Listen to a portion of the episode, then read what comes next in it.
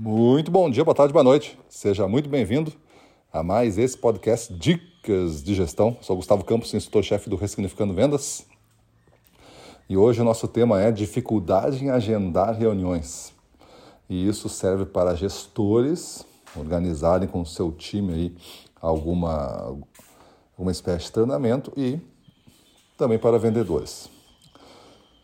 A dificuldade de agendar reuniões com clientes tem dois tipos. Tem aquele agenda de reunião com cliente que eu não conheço. Esse aí é uma agenda de prospecção. Normalmente aciona automaticamente uma repulsa, um, um, uma, um não, um bloqueio, né? Caso a pessoa seja um comprador profissional, então essa recusa muitas vezes é baixa, porque a missão do, da outra pessoa é, um, é ser um comprador, né? Receber ofertas e avaliar coisas. Então aí tu consegue fazer o primeiro passo, pelo menos dentro de uma compra mais organizacional assim. Talvez não venda, mas tu consegue fazer essa primeira abordagem. A segunda maneira de, de prospecção ali, né, é quando é um, um profissional. Tu tem que vender para um médico, tu tem que vender para um para um, um gerente de marketing, um gerente comercial. Então ele não é bem um comprador, ele tem várias atividades, ele vai ficar avaliando essa, esse atendimento frente às atividades. Então, na parte de prospecção, existe uma, uma negativa maior por causa disso, né? principalmente quando você trata com não compradores, com profissionais. A pessoa está disputando o tempo dela. Não quer dizer que não queira a sua oferta, não quer dizer que não goste de você, é, por mais é, desrespeitosa que possa ser a resposta, é, ou a negativa, ou a ausência, né? Ah, me diz que eu não estou, coisa desse tipo é, é só questão de uma defesa do tempo dele, que ele acha que é o mais importante de tudo. Até o momento, esse é o seu pior inimigo, é vencer o tempo desse potencial comprador que você está ali na frente. E tem a outra abordagem que é nos clientes de rotina. Os clientes de rotina são aqueles casos onde tem vendedores, equipes de venda, né, sob a gestão de um gerente comercial, fazendo rotas e fazendo atendimentos de semana a semana, de 15 em 15 dias, de mês em mês, e assim vai indo. É uma rota.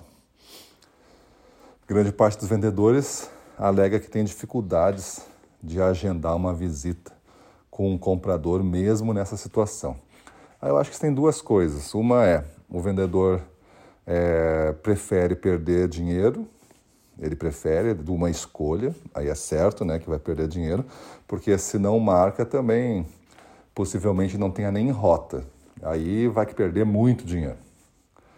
Mas se você marca e o cliente diz que não vale atender, você diz que faz parte da rota de atendimento e você vai passar lá. Mesmo que ele não queira comprar nada, você vai discutir com ele alguma ação, algum giro, vai avaliar como é que está o ponto de venda, como é que estão tá os produtos. Então você faz uma rota de atendimento. Em alguns você vai ter vendas.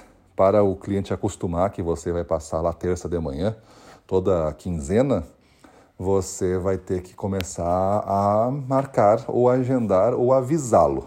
Você pode fazer o verbo que você quiser. Eu prefiro, se for construir pela primeira vez, avisar. Ó, meu cliente, eu vou. A gente está fazendo uma rota agora de atendimento, então de 15 em 15 dias eu vou passar aí. Você não é obrigado a comprar de mim todos os os 15, 15 dias, mas saiba que a logística vai acompanhar esse ciclo. Se não comprar de 15 15 dias, aí vai ser de mês em mês que o senhor vai comprar, tem que comprar para um mês inteiro, então vai ficar desabastecido, eu não vou poder voltar aqui a qualquer momento. Tal. Ou lhe faço um atendimento remoto, mas de 15 em 15 dias, mesmo com atendimento remoto, eu vou passar aí. E aí você faz a rota, mesmo que dure cinco minutos a visita, porque ele acabou de te mandar um pedido pelo WhatsApp ontem, você passa lá. Ele vai ter que entender que terça-feira, ao meio até ao meio-dia, você passa lá. Isso com o tempo consolida uma confiança, uma certeza que faça sol, faça chuva, tenha problema ou tenha sucesso, você vai estar passando na rota. E ele garante essa participação mental na sua loja por esse tipo de atendimento. Talvez seja o principal, principal atendimento que um vendedor pode fazer, seja manter a frequência. A partir disso, ele agrega camadas de diferenciação prestando um bom serviço enquanto faz a frequência. Aí sim você começa a se diferenciar. Mas não marcar, não agendar ou não avisar que vai ter a rota, depois construir essa rota, aí é um problema bastante grave de, de gestão comercial e de gestão de vendas. Gestão de vendas do vendedor, gestão comercial do gerente de vendas. Beleza? Então pensa nisso, muda a tua vida, ganha dinheiro com isso e vamos para cima deles.